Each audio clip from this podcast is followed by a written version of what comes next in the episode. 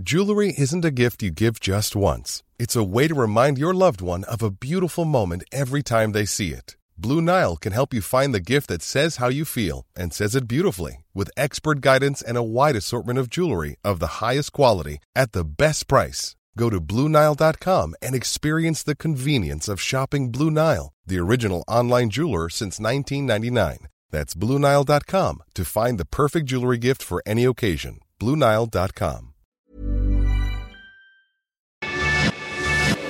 Te lo cuento. Tu dosis diaria de noticias.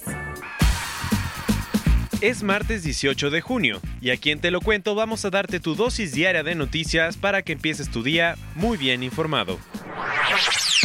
Casi tan peligroso como los reporteros de guerra. Un nuevo estudio descubrió que los periodistas ambientales están siendo cada vez más amenazados. Así es, no tenemos buenas noticias. El Comité para la Protección de los Periodistas, CPJ, encontró que 13 reporteros que investigaban temas del medio ambiente fueron asesinados en los últimos años y muchos más están sufriendo violencia y acoso. Lo preocupante es que el comité está averiguando sobre otras 16 muertes, por lo que el número de asesinatos de este tipo de reporteros ha convertido al periodismo medioambiental en uno de los más peligrosos, después del de guerra. El estudio de CPJ se hizo para Green Blood, un proyecto que termina las investigaciones de periodistas medioambientales que han tenido que abandonar su trabajo y con la ayuda de Forbidden Stories, un grupo de medios de comunicación como The Guardian, El País y Le Monde. El problema es que en todos los continentes los reporteros han sido atacados por investigar los intereses corporativos y políticos detrás de la explotación de recursos naturales.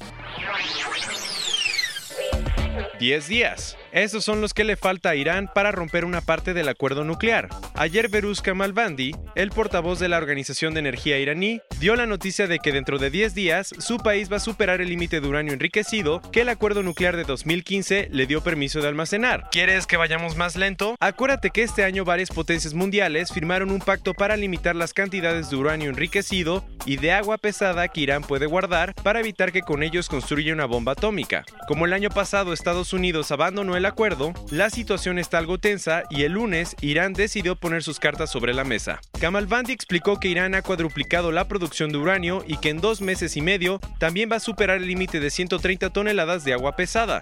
Se cree que con el anuncio el gobierno quiere presionar a los otros países que firmaron el acuerdo como Reino Unido, Francia, Alemania, Rusia y China para que vuelvan a negociar el tratado sin el gobierno de Donald Trump.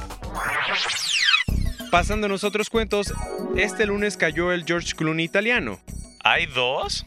No, tranquilo. Solo se trató de una confusión, pues en 2010 el actor de Hollywood demandó a Francesco Galdelli, un italiano de 58 años, por hacerse pasar por él para promocionar una marca de ropa. Desde 2013 la Interpol estaba buscando a Galdelli y finalmente ayer las autoridades lo arrestaron junto con su esposa en Tailandia. Resulta que además de posar como Clooney, el italiano es acusado de una serie de fraudes como vender Rolex falsos. ¡Qué listo! ¿Y tú eres fan de The Hunger Games? Pues Susan Collins está escribiendo una precuela de su popular trilogía. Lo que se sabe es que el libro se va a lanzar en mayo del 2020 y va a estar situado en el mundo de Panem 64 años antes de los eventos que pasan en las otras obras. Además, la compañía de distribución Lionsgate dijo que es posible que haya en camino una adaptación para la película. Muy bien. Por si no te acuerdas, la trilogía fue tan exitosa que ganó 3 mil millones de dólares en todo el mundo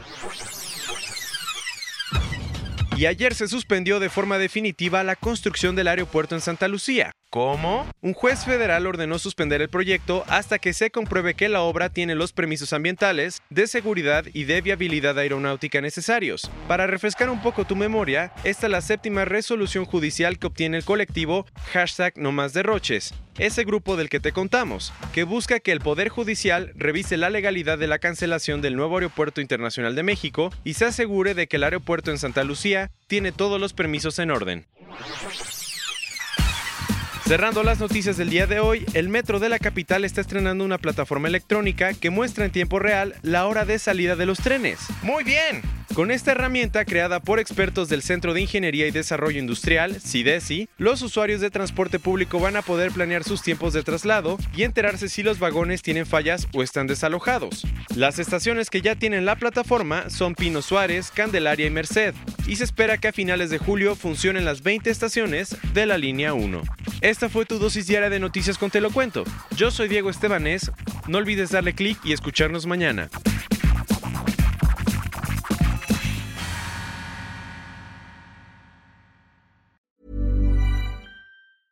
Hey, folks, I'm Mark Marin from the WTF Podcast, and this episode is brought to you by Kleenex Ultra Soft Tissues, your ally to help tackle your allergy symptoms this season. I love the change of seasons, but nobody loves pollen and all those other things floating in the air that make you sneeze during this nice weather. Kleenex Ultra Soft Tissues are hypoallergenic and allergist approved, so fight back against watery eyes and runny noses without worrying about irritating your skin. For this allergy season, grab Kleenex and face allergies head on.